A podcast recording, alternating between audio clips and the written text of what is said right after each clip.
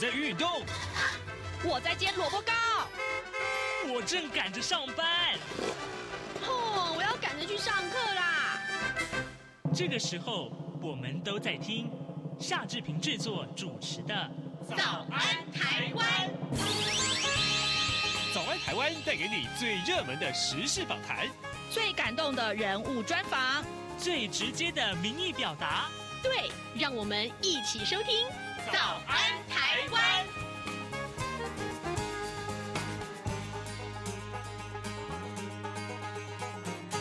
早安台湾，我是夏志平。今天是二零二四年的一月九号，星期二。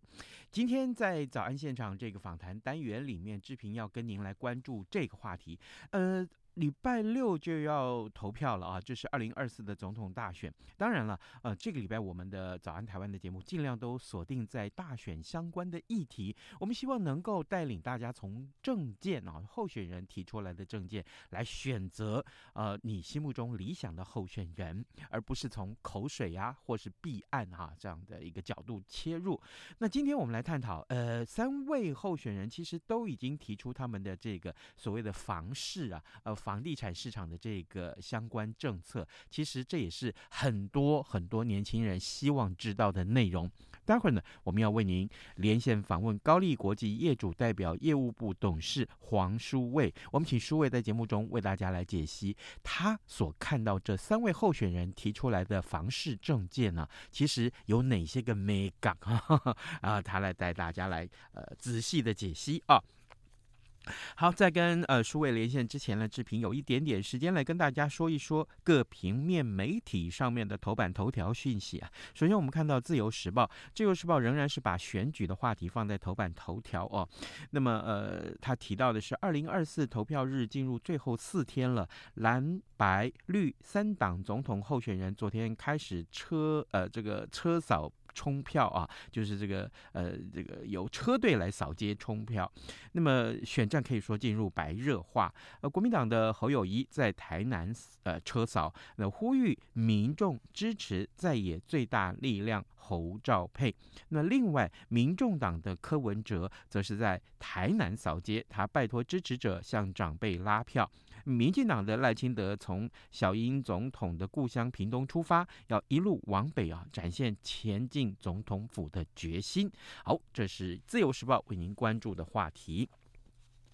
另外，呃。跟选举也稍微有一点关系，不过是发生在立法院。联合报头版头条告诉我们，二零二四大选进入最后冲刺的关键期了。高端疫苗的争议再度成为攻防议题。立法院昨天全院委员谈话会通过国民党立院党团的提案，今天要召开临时会，邀请行政院长陈建仁就是不是公布高端合约，还有是不是图利厂商和危害全民健康权益呢？啊，这个议题来专。按报告和备询，由于选战激烈，朝野已经针对今天临时会备妥了攻防。那么国民党的党团呢，也根据行政院公开合约是否沙盘啊推演。那么呃，根据了解啊，呃，国民党的党团已经发布了甲级动员令，避免到场立法委员人数不足三分之一导致流会。那么行政院昨天则是表示说，尊重国会行使职权，针对高端疫苗的争议呢，行政院强调绝对没有不法情事，但是也提到了，呃，政府持续跟签约方沟通啊，建议可以将合约提前公布，来化解国人的疑虑。呃，行政院的发言人林子伦他是指出说，近两年来有关于新冠肺炎疫苗采购，一共有六十三件告发案，经过检调侦办调查之后。都啊都的均查无不法事实，已经全数都签结了。这也是我们看到联合报为您关注的话题。另外啊，《中国时报》当然也跟话这个选举有关呢，不过提到是这个呃立法委员竞选人罗志政他所呃公布的这个不雅影，他被公布了这个不雅影片这件事情，呃这个疑似啊这个呃网传疑似嗯这个罗志政的不雅影片，那么罗志政火速澄清遭到中共介选，呃并且呃。到调查局新北市调查处去报案啊，那么新北地检署八号证实已经收到调查局的鉴定结果了，但是因为影像内容涉及性，呃，那么呃需要被害人同意才能够公布鉴定的结果。那国民党的总总统候选人侯友谊他是呃下了通牒说，要求民进党政府在二十四小时之内公布，要不然就是国家机器介入选举。好，这是今天呃中国时报为您关注的话题。现在时间早晨七点零五分二十五秒，我们先进一段广告，广告过后马上来跟书卫连线喽。台湾即将在一月十三号举行第十六任总统、副总统暨第十一届立法委员选举。台湾民众手中的每一票都攸关台湾的未来，甚至也牵动了世界局势的变化。一月十三号下午五点到晚间十点，央广将直播五个小时的开票影音特别节目，邀请五位学者及时观察开票结果，并且解析选后的台湾政局。对外关系与两岸情势的发展，欢迎中短波的听友使用央广网站或是以下三个频率收听：九六六零千赫、六一八零千赫、九六八零千赫。您也可以透过脸书的粉专以及 YouTube 频道 RTI 中央广播电台收看全程的直播。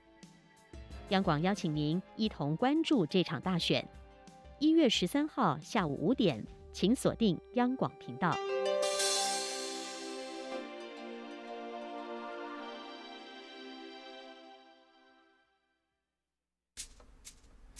早安，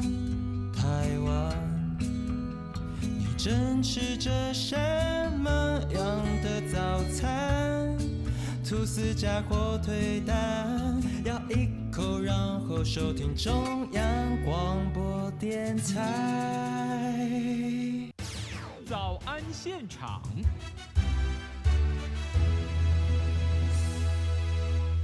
这里是中央广播电台台湾之音，您所收听的节目是《早安台湾》，我是夏志平。此刻时间早上七点零七分十八秒啊，各位，呃，二零二四的大总统大选结果，礼礼拜六就要揭晓了啊。那么你是不是已经就您所关切的大选的政见悉数了解了呢？啊，有一位朋友跟我说，呃，有关于像社会住宅啦，啊，像呃这个房屋租金的补贴啦，还有这个购屋贷款啊，甚至于是不是用力打炒房这件事情，呃，这些个房市的政策才是他们这些想要买房子的人最关切的这个议题啊。所以呢，今天我们就为您连线高力国际业主代表服务部的董事黄书卫，我们请书卫在这个选前呢，能够会诊候选人的。的房市证件来看一看，这些个证件真的是牛肉吗？有可能实现吗？哦，我们请舒卫来为大家解说。舒卫早安。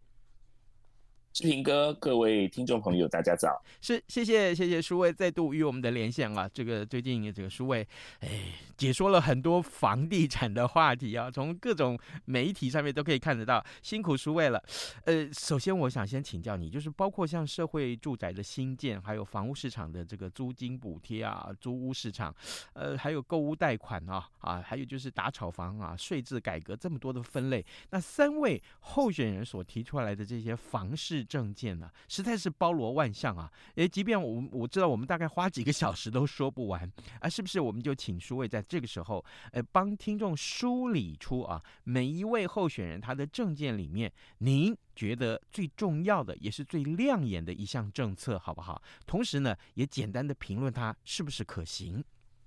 好，嗯。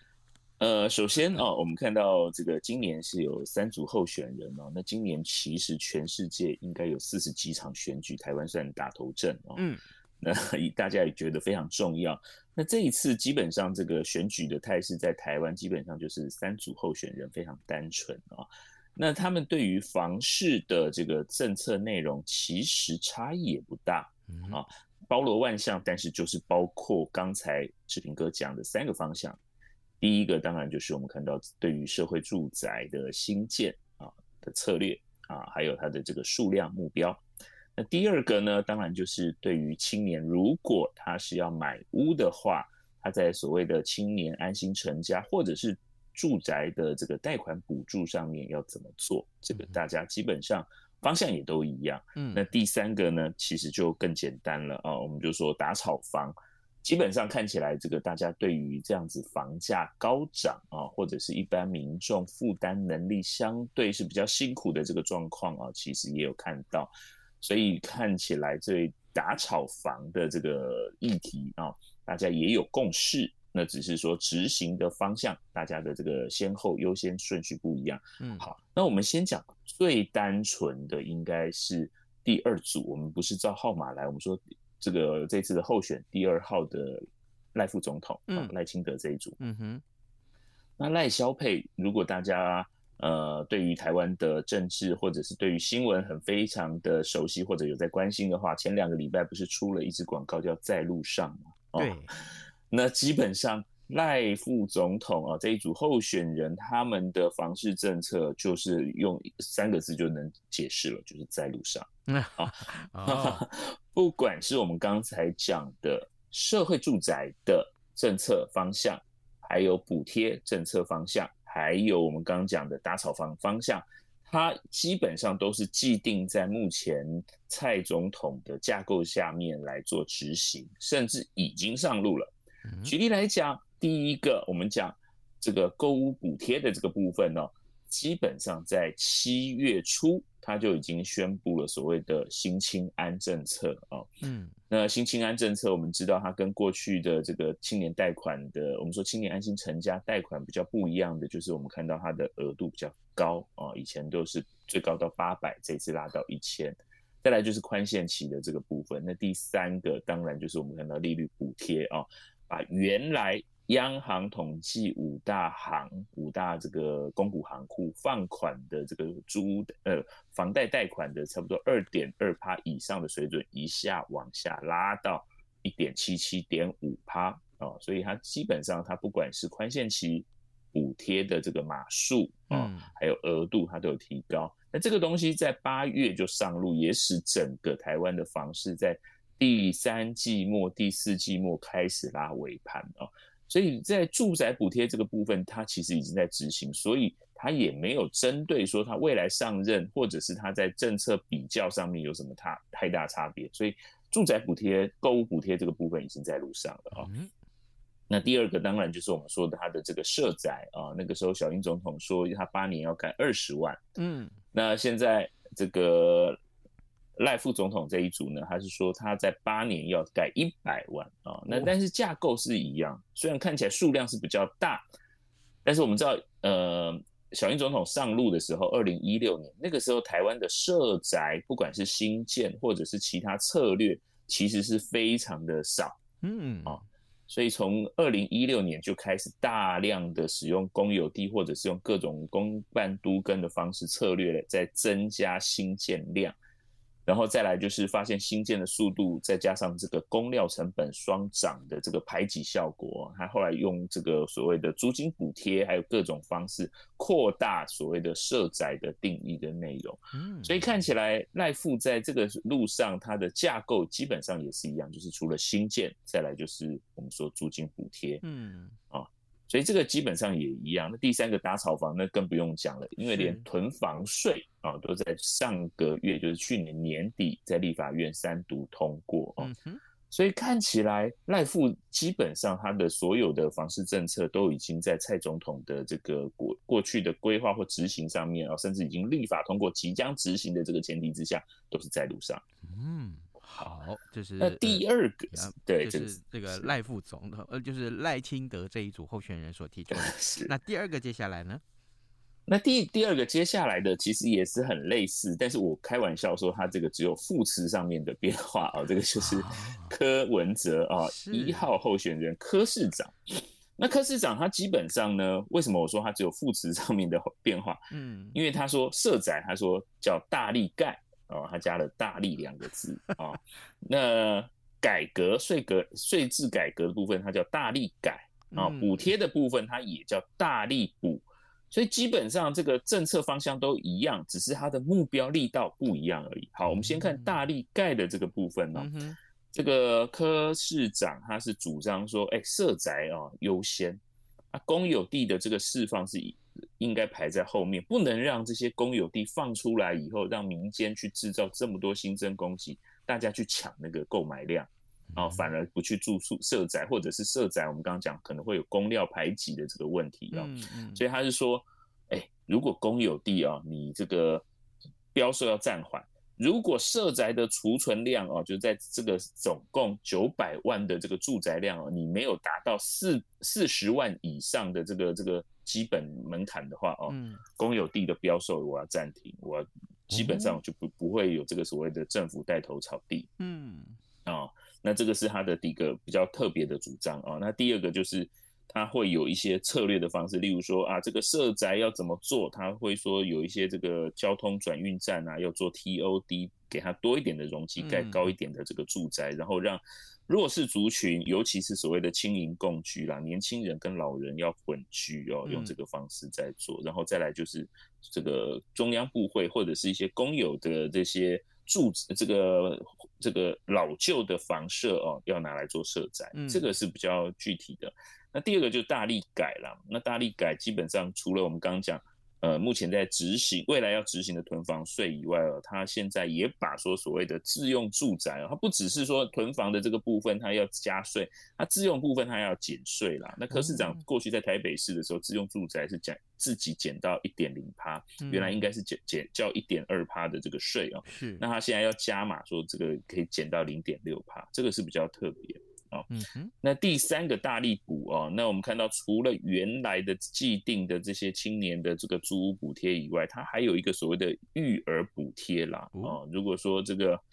呃有小孩的这个家庭哦，然后是首购族的话，它提供一个低利的贷款之外，每个月啊还会有六千到八千四百块的这些租金补贴，然后让这些年轻人优先住社会住宅，解决目前。这个年轻人不敢生、不敢婚的问题。哦，就所以就是一鱼两吃就对了，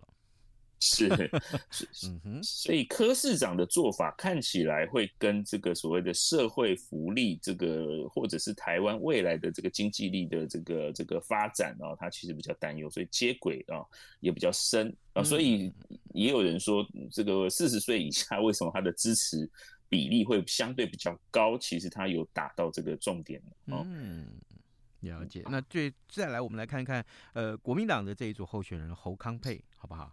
侯康沛比较跟前面两组不一样哦，因为我们知道侯市长他基本上在新北市执政了非常长的时间了，除了他当市长之外，他还有这个副市长啊，在实际执行市政哦的的这个经验哦。所以他提出的这个做法跟其他的这两位哦，因为我们看到柯市长是台北市出身哦，台北市基本上我们说要设宅也没地啦，非常有限哦，这个相对来讲资源这个市场是压力最大，但是资源相对是少。那赖。赖富的话，他本来是在台南，原来是一个农业县转型的啊，跟所谓的我们说的这个都会县市，其实它的这个体质资源其实还不太一样。嗯，但是侯市长他就很明确，他是在一个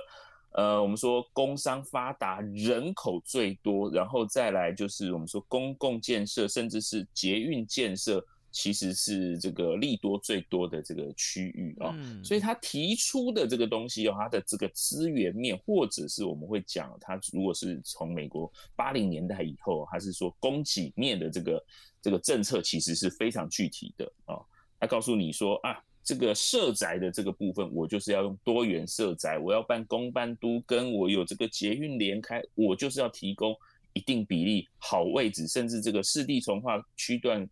征收我都要叫他提出一定比例的这个土地或者是建物来做设宅，嗯啊，这个是比较特别的，等于是他刚才志平哥讲说啊，柯市长是一鱼三吃，一鱼多吃，对不对？嗯嗯嗯，嗯。那这个基本上侯市长他就是希望借助建商的这个开发意愿跟开发动能力来提供公共服务，嗯，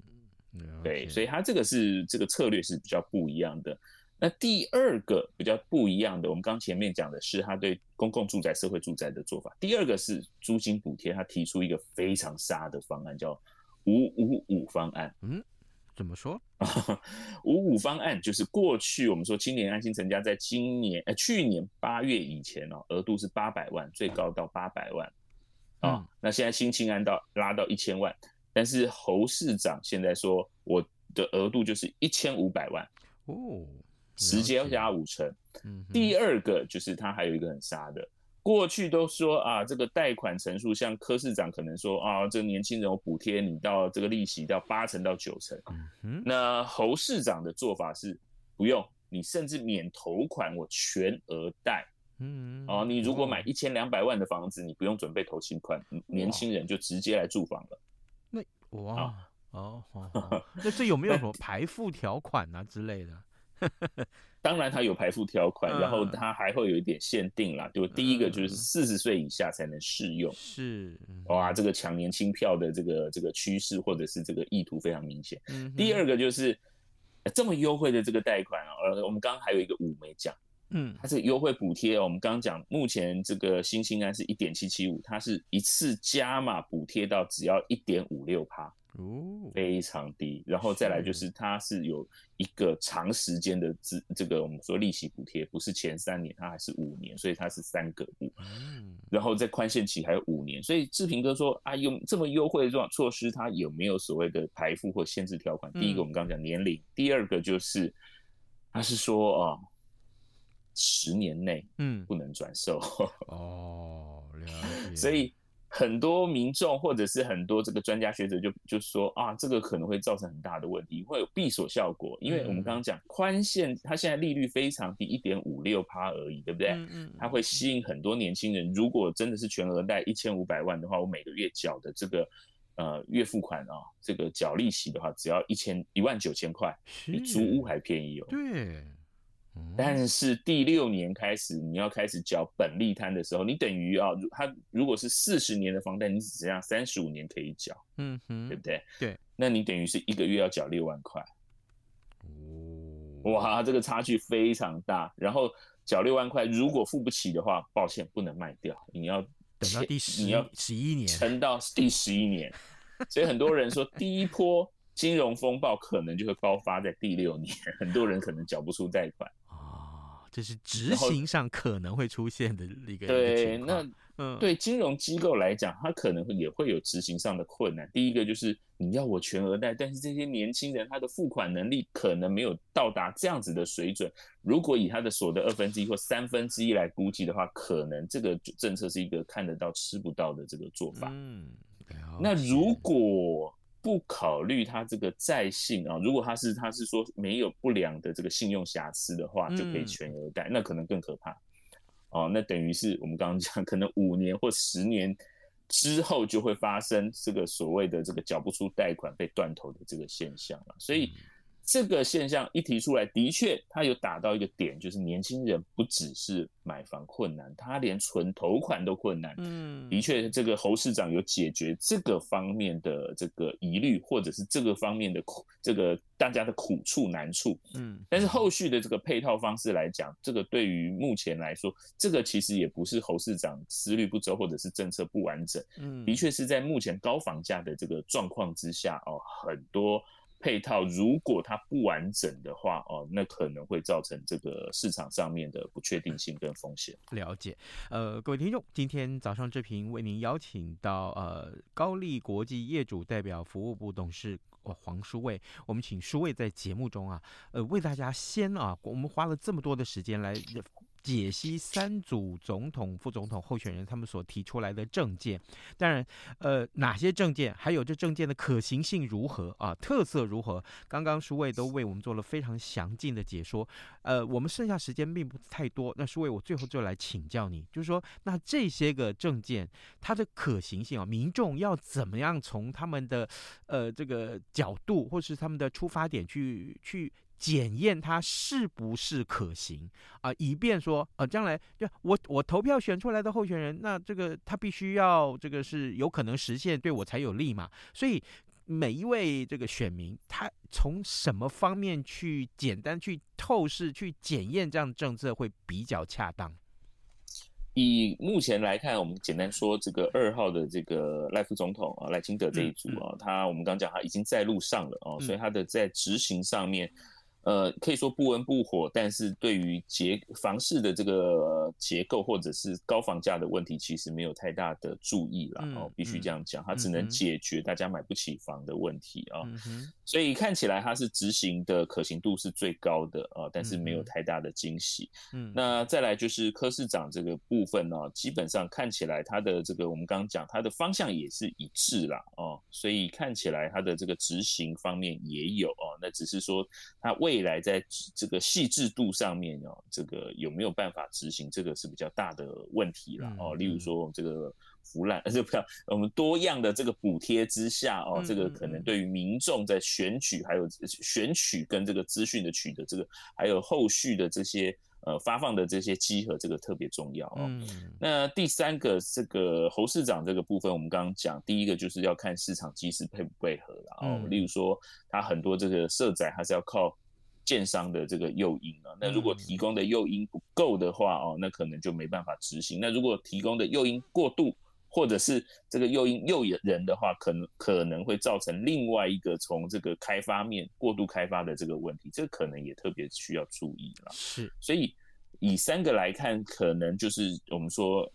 赖跟科的这个做法看起来是相对来讲是在结构之下啊，那比较没有问题。那但是猴是比较多开创的这个方式，但是如果是要靠。这个市场的力量，甚至是我们看到大力的这个补贴的话，甚至还有这个金融机构会被带进来的话，可能在执行上面需要更多的讨论。是好，呃，当然这个这些这个。执行检验的方法，刚刚数位都有告诉我们了一些美嘎嘎哈，所以呢，各位这个如果您关注的是这个呃有关于房地产啊这样的话题，呃三组候选人所提出来的政见到底可不可行，或者有没有达到你的心里面的需求，呃用这些方法去好好检验它一下，我相信啊有助于你在礼拜六的时候做出这样的一个决定啊。各位，我们今天非常谢谢高力国际业主代表服务部董事黄书。书卫的连线跟分享，书卫辛苦你了，谢谢，这段时间真的是辛苦你了，谢谢，不会，谢谢，拜。拜，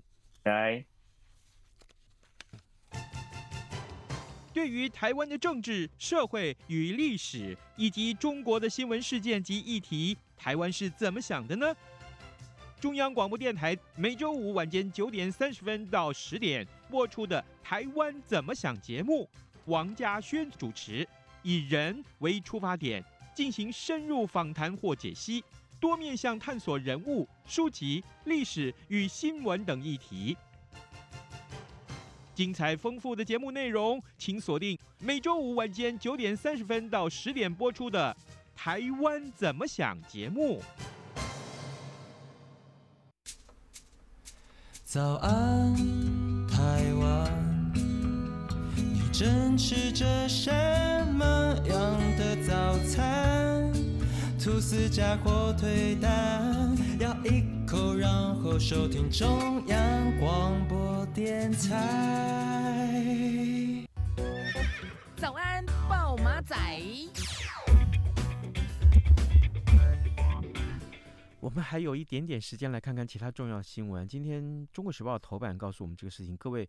呃，大概上上个礼拜啊，大家非常关注，就是这个新北市的某一个国中发生了杀人案啊，这个事情。那么教唆干哥哥替他出戏的干妹妹啊，这件这个这位这事件里面的这个女主角，她因为利用手机向目击同学要求串证啊，再加上另设其他的案子，所以呢，被警方通知到案说明之后呢，新北地方法院。院少年法庭在八号开庭审理，那么调查之后认为，这个干妹妹疑似是有串证之余，所以另外呃，而且另见调查中啊，再有类似的偏差行为，所以目前是裁裁定收容啊。呃，这个昨天的节目里面，我们请吴景清老师为我们来关注有关于青少年犯罪的一些相关的法条的内容。除了我们邀请大家再去收听看看，呃呃，吴老师昨天的这个。分享的内容之外，我相信这个案子大家非常关注啊，关注层面之广啊。我们预计看最近看能不能再